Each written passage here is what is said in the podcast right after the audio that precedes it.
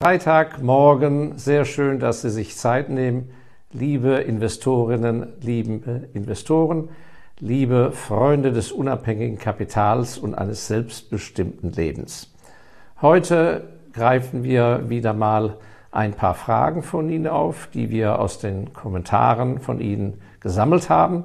Eine kleine Auswahl und die wollen wir mal jetzt miteinander besprechen. Vielleicht ist ja etwas für Sie oder einen Ihrer Freunde dabei.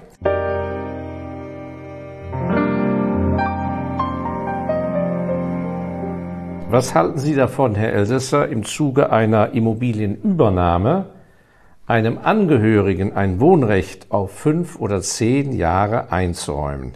Ja, vielen Dank für die Frage. Also, ich kann nur sagen, wenn es um Immobilien geht, ist es am allerbesten, ihnen gehört von oben bis unten alles. Der Grund und Boden und alles, was an Häusern und Wohnungen drüber ist.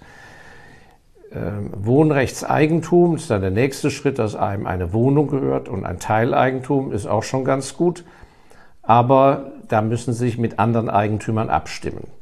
Hier haben wir jetzt ein Zwischenmodell. Die Immobilie würde ja äh, unserem Fragesteller gehören und ein Teil der Immobilie verkauft er nicht, sondern räumt jemand ein Wohnrecht ein und dazu einem Verwandten. Die erste Frage, die ich hätte, wäre natürlich, warum macht er das? Wenn Sie verpflichtet sind, aus irgendwelchen familiären Gründen, dann können Sie es ja nicht ändern. Ja, wenn das eine Auflage zum Beispiel bei der Immobilienübernahme im Rahmen eines Erbes ist und so weiter, kann Ihnen ja sowas blühen. Im anderen Fall, wenn Sie nicht dazu verpflichtet sind, fragt sich was bekommen Sie dafür? Und ist das überhaupt dann sinnvoll? Dann hängt es ja davon ab, was Sie dafür bekommen. Denn eins ist ja klar, Sie schränken Ihre Verfügungsgewalt über Ihre Immobilie erheblich ein, denn Sie wissen ja nicht, was Sie in fünf Jahren, in acht Jahren vorhaben. Vielleicht könnten Sie ja dann diese Souterrain-Wohnung oder diese Teilwohnung ja ganz anders für sich selber gebrauchen oder für ein anderes Familienmitglied. Und dann ist natürlich die Frage, was er dafür zahlt. Vom Grundsatz kann man klar sagen, schränken sich stark ein, äh, denn vor allem äh, kann es ja sein, dass irgendetwas bei Ihnen passiert. Sie müssen die Immobilie veräußern und dann haben Sie äh, die Immobilie aber belastet mit einem Wohnrecht. Das ist ein ganz erheblicher Nachteil, denn vielleicht will der neue Käufer, der neue Eigentümer ja gerade selber in diese Souterrain-Wohnung einziehen und den Rest oben vermieten, um Mieteinnahmen zu bekommen. Das ist ja dann futsch. Generell würde ich sagen, aus meiner Erfahrung, ähm, ich würde Familie und enge Freunde niemals mit geschäftlichen Dingen belasten. Die Gefahr ist sehr, sehr groß, dass im Laufe der Jahre sich Dinge in der Familie verändern und Geld verdirbt dann die Freundschaft und kann auch innerhalb der Familie viel vergiften. Also mein Fazit wäre, wenn es nicht einen zwingenden Grund gibt, würde ich niemals so etwas machen. Der Sinn und Zweck der Immobilie, Immobilie heißt ja, sie sind immobil, das ist ein Nachteil. Und diesen Nachteil sollten Sie nicht noch doppelt belasten, indem Sie sich sozusagen die Verfügungsgewalt nehmen lassen. Also Hände weg. Mich würde sehr Ihre Einstellung zum Thema ESG interessieren und Ihre Einschätzung, wie dieses sich in Zukunft entwickeln wird. Ja, das kann ich klar beantworten. Die ganze ESG-Thematik, also ökologische Fragen, soziale Fragen rund um die Unternehmen im weitesten Sinne, das ist eine sehr löbliche Entwicklung und jede vernünftige Firma, die irgend kann, wird da ihr Möglichstes tun. Ich wäre generell vorsichtig. Es gibt mittlerweile eine Unzahl an Fonds, die mit einem solchen Markennamen vermarktet werden und man muss dann immer hinterfragen, mein Kollege Lars Kolbe ist da ein Experte drin, äh, ob der Inhalt auch der Überschrift entspricht. Äh, immer wenn solche neuen Trends einsetzen, äh, ist die Gefahr groß, dass das marketingmäßig von der großen Finanzbranche schlichtweg ausgenutzt wird. Also möchte ich sagen, der Trend wird anhalten zu besserer Umweltverträglichkeit, Schonung der Ressourcen, Nachhaltigkeit, vernünftiger Umgang mit Mitarbeitern. Warum?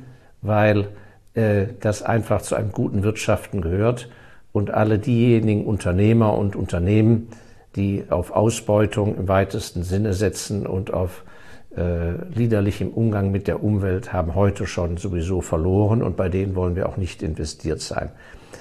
Am Ende des Tages muss aber das kaufmännische Grundkonzept, dass die Firma die Produkte und Dienstleistungen vernünftig anbietet zu marktadäquaten Preisen, dass die Kunden zufrieden sind und dass dabei genug Geld übrig bleibt für Forschung und Entwicklung, für Marketing, aber natürlich auch für die Bedienung des Kapitals, für das weitere Wachstum und den Bestand der Firma.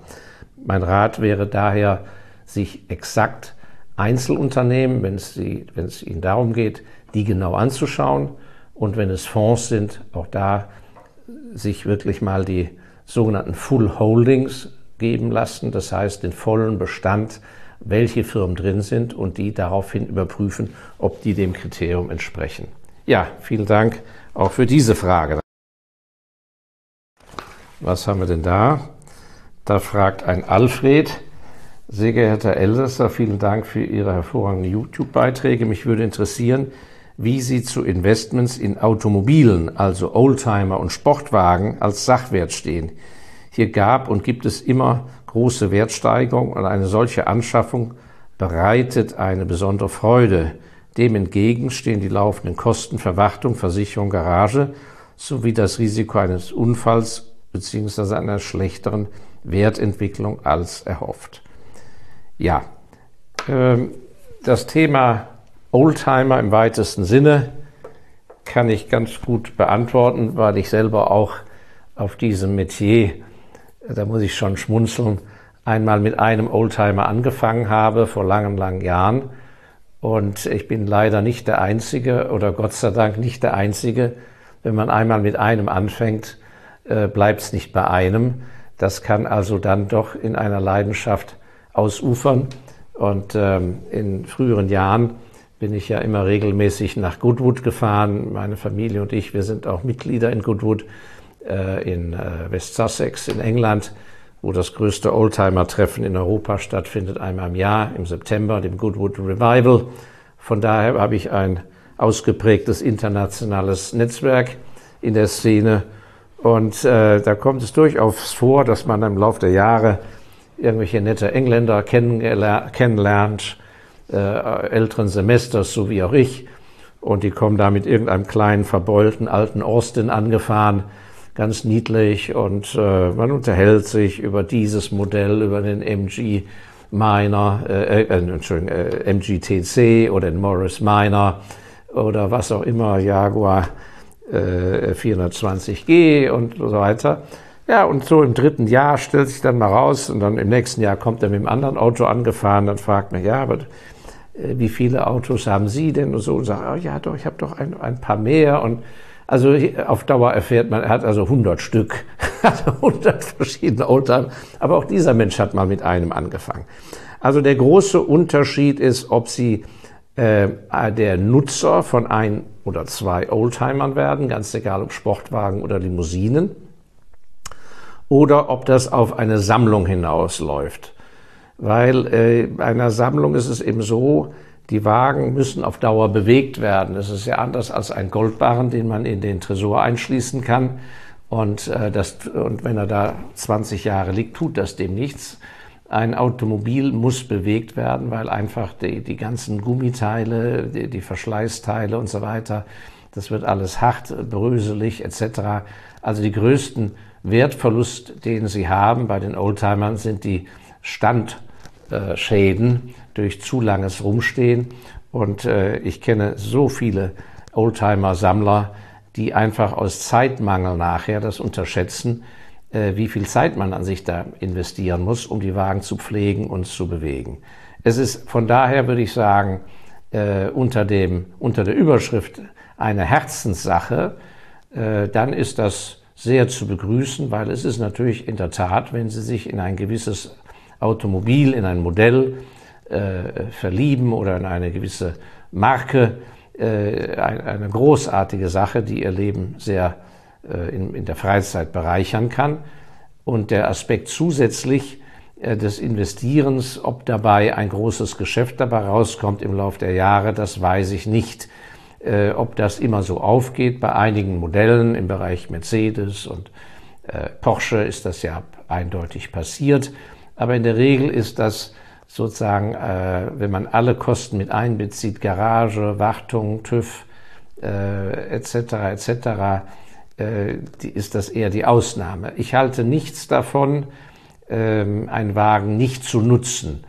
Also das heißt, ein, zu einem Wahnsinnspreis etwas zu kaufen und dann vor lauter Angst und Sorge, dass ein Kratzer dran kommt, äh, wird er dann irgendwo eingemottet und so weiter. Ähm, ich glaube, da gibt es bessere Geschäfte. Aber die Kombination zu einem guten Preis etwas zu kaufen und diese Gelegenheit entsteht immer wieder, gerade äh, in Zeiten, wo politische Veränderungen sind, also in England zum Beispiel mit dem Brexit, jetzt gibt es einen Zoll, äh, wenn es in Osteuropa rumpelt, äh, hat das Auswirkungen auf die Stimmungslage und so weiter und so fort. Also Sie werden immer irgendwo Gelegenheit haben, mit Geduld zu sehr günstigen Konditionen an einen Oldtimer zu kommen, vor allem im Vergleich zu den Preisen von Neuwagen, kriegen Sie dadurch erhebliches geboten. Und Sie müssten sich halt spezialisieren, Ahnung haben über die Preise, sodass Sie beim Einkauf bereits ein Schnäppchen machen. Und dann kann es durchaus sein, dass Sie zusätzlich zu dem Genuss des Fahrens und des Besitzens und des Genießens des Wagens dass sie, wenn sie ihn weiterverkaufen, eines Tages das Ganze sie gar, dieser Spaß gar nichts gekostet hat, weil sie vielleicht ihr Geld wieder kriegen, was sie reingesteckt haben insgesamt oder sogar etwas verdienen. Aber äh, ich glaube, nur in dieser Kombination mit dem äh, Liebhaberwert äh, des Genießens würde ich dieses Thema angehen und äh, würde mir ein festes Budget äh, hinlegen, damit die Pferde mit ihnen nicht durchgehen. Ja, also aber das können wir sicher gern auch mal separat noch weiter vertiefen, lieber Alfred. So, dann Frage 4 von Sven.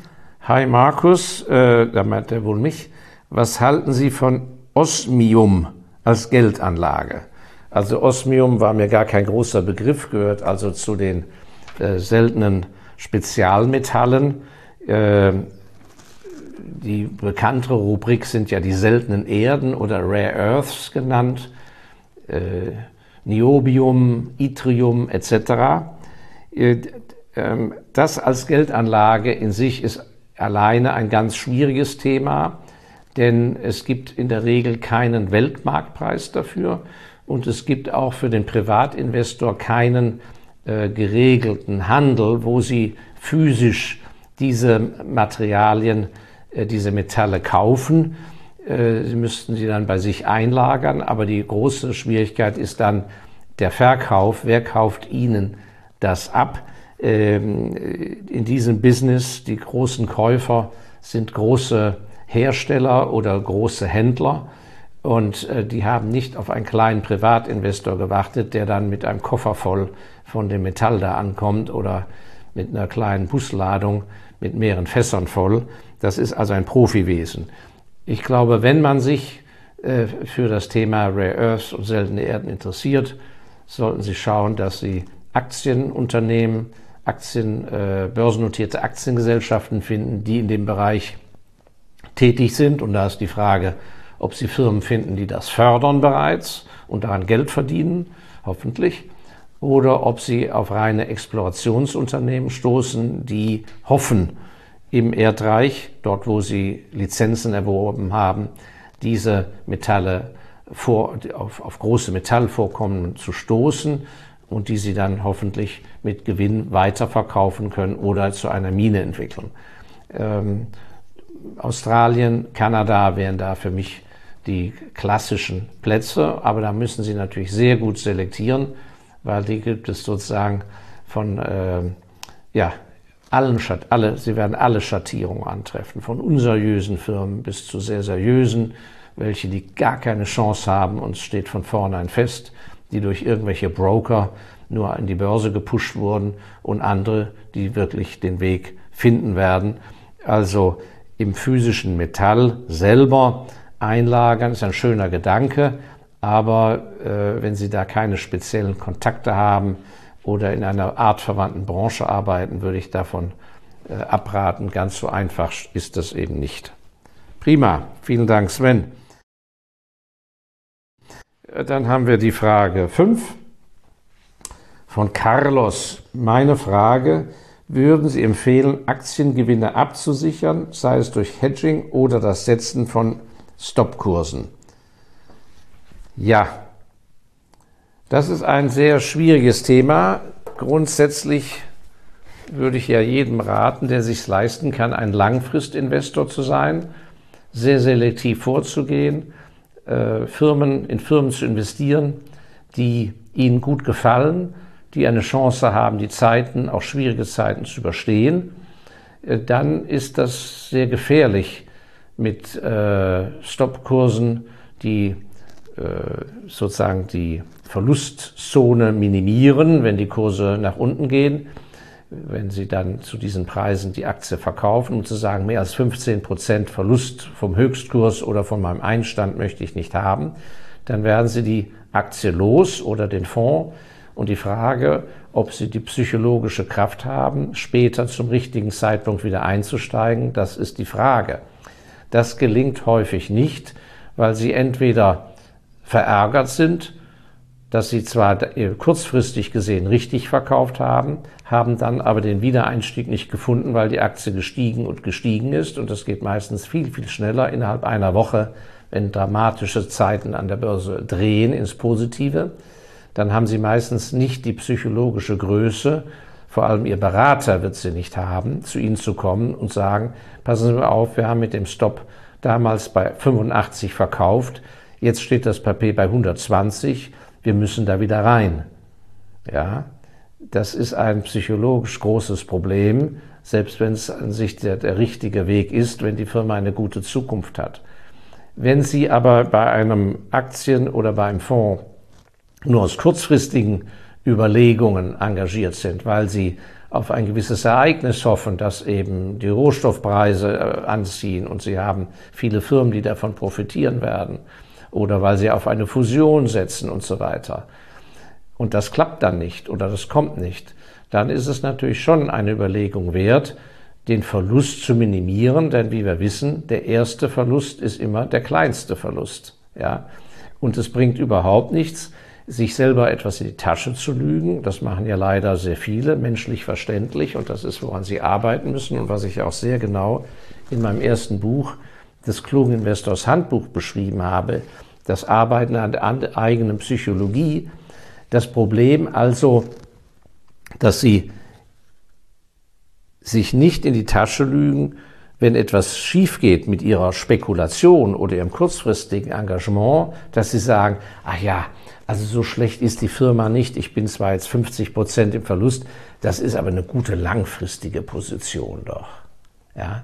Also dieses schiefgegangenes Investieren äh, umzumodeln in ein Langfristinvestment, in ein strategisches, ist eine der häufigsten Lügen in der Finanzbranche, die passiert, weil in der Regel die Investoren oder vor allem die Finanzberater oder Bankberater nicht die Größe haben zu sagen, da haben wir Mist gebaut oder da habe ich Ihnen einen schlechten Rat gegeben oder dass Sie selber in den Spiegel schauen und sagen, ich habe Mist gebaut. Dann würde ich immer sagen, raus damit.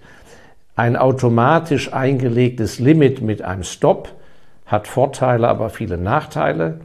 Der Nachteil ist, dass häufig über Nacht, wenn die Börsen zu sind, äh, Dinge bekannt gegeben werden und dass dann bei dramatischen Entwicklungen bereits zur Eröffnung der Börse der Kurs weit unter ihrem Stop ist. Also nehmen wir an, die Aktie fällt so langsam, sie geht Richtung 8, von 100 auf Richtung 80. Sie haben einen Stop bei 75. So, die Börse schließt abends mit 80. Vor Eröffnung am nächsten Tag gibt, wird bekannt gegeben, dass eine miserable Fusion äh, geplatzt ist oder zustande kommt. Äh, die Börse findet das gar nicht lustig. Der Kurs eröffnet bei 60. Ja, völlig realistisch. So, Sie hängen dann mit Ihrem Stopplimit und das wird automatisch ausgelöst und Sie kriegen natürlich nicht 75, sondern Sie kriegen den Kurs, der dann da ist, kriegen 60. Und dieser Kurs ist aber vielleicht ein völlig übertriebener Panikkurs und schon fünf Minuten später ist der Kurs auf 68 oder 70. Ja, also diese Automatismen darf man nicht überschätzen. Äh, Sie müssen schon den Grips weiter dran behalten. Entweder müssen Sie Ihre Stoppkurse sehr genau beobachten und permanent anpassen, oder Sie sagen sich einfach mit großer Disziplin, also hilft alles nichts, ich beobachte die Kurse. Es ist ja nur eine Kurzfristgeschichte, macht halt Arbeit und äh, da müssen Sie auf Papier sich bereits beim Einstieg, beim ersten Investieren auf Papier festhalten. Mehr als 10 Prozent, 5 Prozent, 20 Prozent Verlust nehme ich nicht hin, kommt auf einen Prozentpunkt nicht an. Wenn der Kurs etwa da so ist, verkaufe ich. So würde ich es machen. Herr Elsässer, mich würde Ihre Meinung zu folgendem Gedanken interessieren. Also, durch die gestiegenen Immobilienpreise konnte ich in meiner selbstgenutzten Immobilie ein Buchgewinn von 500 bis 600.000 Euro in den letzten Jahren erzielen. Ich überlege, die Immobilie zu verkaufen und das Geld in ein breit gestreutes Wertpapierportfolio zu investieren. Ich habe noch 27 Jahre bis zur Rente und im Schnitt bei einem Schnitt von 6 bis 7 Prozent Wachstum pro anno müsste im Alter ein Portfolio zwischen 2 bis 3 Millionen erreichbar sein. Jedoch möchte ich in diesem Szenario in Miete gehen und würde von keiner weiteren Immobilienpreissteigerung profitieren. Bin auf Ihre Meinung gespannt und ebenfalls auf die der Zuhörer. Ja, also erneut eine Frage zum Immobilienbereich. Sprich, eigengenutzte Immobilie ist wertvoller geworden. Ähm, verkaufen, Geld in Wertpapiere anlegen und zur Miete wohnen. Gut, diese Fragen sind natürlich bei jedem Menschen anders zu beantworten. Das kommt ja völlig auf die private Situation an, wie ist Ihr Einkommen, äh, wie gesund sind Sie, äh, wie, haben Sie Familie, haben Sie Erben und so weiter und so fort. Das ist also von daher sehr, sehr schwierig für mich zu beantworten, aber so mal ganz generell in die Richtung würde ich immer sagen, Immobilien sind Immobilien, äh, Unternehmensbeteiligungen, also Wertpapiere, Fonds oder Aktien, sind ein anderes Thema. Und Liquidität, Liquidität, Cash ist ein anderes Thema und Gold ist ein anderes Thema. Und ich würde die an sich nie groß vermischen. Ähm, wenn Sie eine Immobilie haben, in der Sie selber wohnen, ist das an sich von dem Gefühl der Verfügbarkeit, der Freiheit, äh, ja, des selbstbestimmten Lebens an sich eine gute Sache, weil Sie ja, wenn Sie, wenn die, äh, wenn Sie die Hypothekenbelastung stemmen können, oder die Immobilie eines Tages lastenfrei ist, brauchen Sie an sich, äh, wenn Sie keine hohen Nebenkosten auf der Immobilie haben, also kein Fahrstuhl, kein Hausmeister, kein Gärtner etc., dann können Sie an sich mit relativ wenig Geld in so einer Immobilie alt werden. Und was den Zugewinn angeht, im Marktpreis, das ist ja eine andere Frage. Das, was Ihnen vielleicht heute als ein großer Zugewinn äh, äh, sich darstellt, was wissen Sie denn, wie der Zugewinn in zehn Jahren ist, in fünf Jahren? Vielleicht ist er weggeschmolzen, richtig, aber Sie haben mietfrei bis dahin gewohnt. Nur ist es so, wenn Ihre Immobilie keine Problemimmobilie ist und in zehn Jahren ist der Zugewinn weggeschmolzen, dann ist ja im Markt etwas passiert dann ist es ja nicht nur so, dass nur ihre Immobilie nichts mehr wert ist oder weniger wert ist. Dann werden auch andere Sachen sehr viel Wert, Wert, Wert verloren haben. Dann haben wir de facto eine Deflation oder eine gigantische Krise. Und wenn Sie dann verkaufen, zwar für nominal weniger, werden Sie andere interessante Sachen auch wen, zu weniger Preis kaufen können. Darüber müssen Sie sich immer im Klaren sein. Also wichtig ist, dass Sie eben eine marktfähige Immobilie haben, die in sich, die in sich nicht ein Problem ist. Aber wenn Immobilie, eine Immobilie haben und selber nutzen wollen, die in sich in gutem Zustand ist, eine gute Lage hat und die sich äh, mit minimalem Aufwand halten lässt, Instandhaltung, dann würde ich doch das niemals gegen Papiergeld eintauschen. Und bei Aktienkursen ist das eine sehr gute Sache, an guten Unternehmen, guten Fonds, wenn sie ein extremer Langfristinvestor sind und lange Perioden auch aussitzen können, wo sie auf dem Papier im Verlust sind. Und völlig richtig, was Sie schreiben. Gerade wenn Sie älter werden, in jungen Jahren ist das Mieten ja gar kein Problem. Und, bei, und auch sehr anzuraten, wenn Sie noch im Anf äh, Ihre Berufslaufbahn sich noch gar nicht genau abzeichnen, Sie mobil sein müssen und Sie vielleicht äh, sich nach Hongkong versetzen lassen wollen und danach nach Kanada und dann kommen Sie nach Deutschland zurück. Was wollen Sie sich in so frühen Jahren mit einer, mit mit einer Hypothek belasten auf irgendeine Immobilie an einem Standort, an den Sie vielleicht nie mehr zurückkommen. Also das ist ja was anderes, als wenn Sie ins Alter hineinwachsen. Da würde ich ungern mich einem Vermieter ausliefern. Denn es ist ja so, wenn Sie hoffentlich sehr alt werden, was lässt im Alter nach? Die körperliche Kraft, häufig aber auch die Nervenkraft. Und was meinen Sie, wie schön das ist, wenn Sie dann mit 84 Jahren den vierten Brief vom Anwalt bekommen im Auftrag des Vermieters, der ihm in irgendeiner Weise droht. Entweder, dass eben durch eine hoch eingesetzte Inflation die Miete sich jetzt drastisch erhöhen muss, während ihre Pension erhöht sich nicht drastisch oder ihre sonstigen Einkünfte. Oder er bedroht, dass sie endlich mal ausziehen wollen, selbst wenn das juristisch auf tönernen Holzfüßen steht. Was meinen Sie, wie sehr Sie dann Ihr Nachmittagstee genießen und wie sie abends gut schlafen. Also da würde ich mal äh, nach, drüber nachdenken und Sie müssen das eben abwägen, was für ein Lebensmodell Sie haben wollen.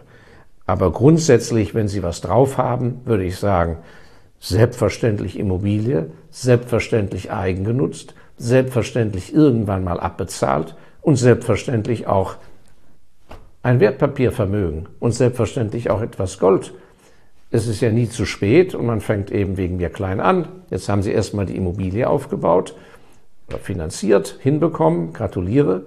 Und jetzt kommt das andere dran. Sie müssen ja nicht weiter in Immobilien investieren. Und wenn Ihr Einkommen nicht ausreicht, müssen Sie sich fragen, woran liegt das? Wenn Sie partout, wenn Sie da zufrieden sind, ist ja in Ordnung. Im anderen Fall müssen Sie sehen, wie komme ich an mehr Geld, damit ich Ersparnis habe, das Wertpapierdepot aufzubauen. Entweder ein Nebenjob, einen zweiten Job oder aber vielleicht mal lassen Sie sich mal versetzen oder wechseln Sie den Arbeitgeber oder machen Sie sich selbstständig, wie auch immer. Also, ein komplexes Thema, eine sehr gute Frage. Booster 82, also da haben Sie viel drüber zum Nachdenken, aber an sich würde ich mir doch diesen schönen Ast, auf dem Sie sitzen, nicht absägen, sondern sehen Sie zu, dass Sie eines Tages einen ganzen Baum im Garten haben, und zwar einen dicken und nicht nur auf einem Ast hocken. Gut, meine lieben Freunde des unabhängigen Kapitals, danke für Ihre Zeit. Bitte seien Sie so lieb, teilen Sie unser Video, weisen Sie andere interessierte Menschen darauf hin, wenn da der eine oder andere Punkt war, der nützen kann und abonnieren Sie mit dem Knopf hier äh, unser Video, damit wir schön in Kontakt bleiben. Ich freue mich auf nächsten Freitag. Vielen Dank für Ihre Zeit und alles, alles Gute, Ihr Markus Elsässer.